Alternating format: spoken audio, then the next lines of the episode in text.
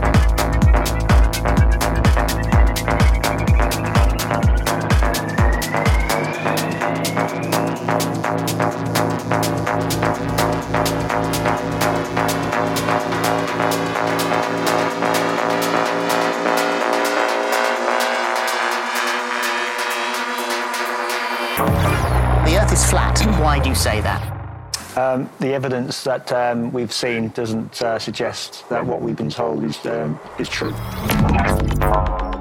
It's probably the most nonsensical suggestion that uh, that a, a, thinking human being could possibly make. It is drivel.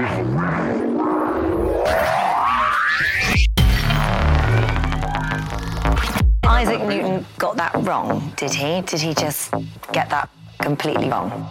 Well, I don't think he particularly got it wrong. I think we're told a lot of truths, truths, truths, truths, truths, truths, truths. I think we're told a lot of truths, truths, truths, truths, truths, truths, truths, truths, truths, truths. I think we're told a lot of truths, but possibly truths, truths, truths, truths, truths, truths, truths, truths, truths, truths, truths, truths, truths, truths,